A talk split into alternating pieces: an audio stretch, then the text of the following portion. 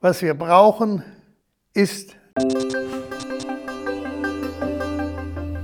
vom 13. bis zum 20. September waren wir mit einer Gruppe von Teilnehmern aus der Gemeinde an der Ostsee in Graal-Müritz.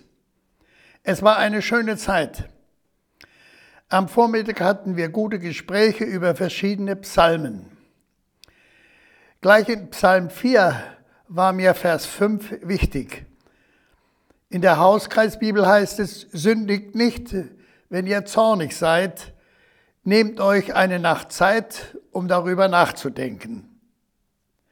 Mir fiel dazu die Predigt von Pastor Grabbet ein. Da ging es auch um Zorn.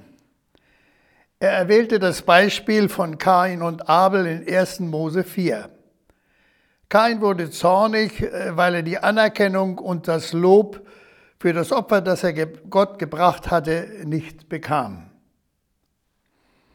Das Opfer von Abel nahm Gott an, aber das Opfer von Kain nicht. Kain war unzufrieden, er wurde zornig. Gott aber sieht Kain, warum bist du so zornig? Die Sünde ist es, sie will dich zu Fall bringen. Gott warnt ihn, pass auf. Kain braucht nicht nur Anerkennung und Lob, sondern Einsicht und Buße. Gott meint es gut mit ihm und sagt ihm die Wahrheit. In einem anderen Psalm, Vers 25, den wir durchnahmen, fand ich den Vers, die Freundschaft mit dem Herrn gebührt denen, die ihn ernst nehmen. Kain muss das, was Gott ihm gesagt hat, ernst nehmen. Gott will auch ihm und auch uns ein Freund sein. Gott meint es gut mit ihm und er meint es auch gut mit uns. Gott warnt Kain, er muss sich aber für das Richtige entscheiden. Kain ist unzufrieden, er richtet sich zu stark nach seinen Gefühlen. Das, was Gott ihm gesagt hat, sollte er tun. Aber seine Gefühle sind stärker. Gottes Wort sollte er ernst nehmen. Wo nehmen wir heute Gottes Wort noch ernst? Wo nehmen wir uns Zeit zu lesen und über das Wort Gottes nachzudenken?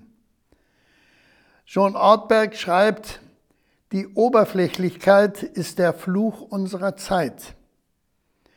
Wer an Gott glaubt, nimmt sein Wort ernst. Gott wollte Kain vor einer falschen Entscheidung bewahren. Aber gefangen vom Lügengeist wird er zum Mörder. Hier trifft das Wort Jesu aus Johannes 8 zu. Der Teufel ist ein Lügner und ein Mörder von Anfang an. Gottes Wort ist hilfreich und wichtig für mein Leben. Auf der Freizeit auf der Insel Rügen gab uns zum Beispiel Heinke Kikeretz eine Karte mit dem Vers aus Thessalonicher 5, Vers 15. Hört niemals auf zu beten. Auch das will ernst genommen werden. Die Freizeit in Galmyris hat uns gut getan. Das gute Miteinander, die gute Versorgung, die Unternehmungen und gerade auch der Austausch über Gottes Wort, die Psalmen so wie das morgendliche Singen draußen, das tat der Seele gut. Was wir brauchen, ist, dass wir lernen, das zu tun, was Gott uns sagt. Das ist hilfreich für unser Leben. Soweit.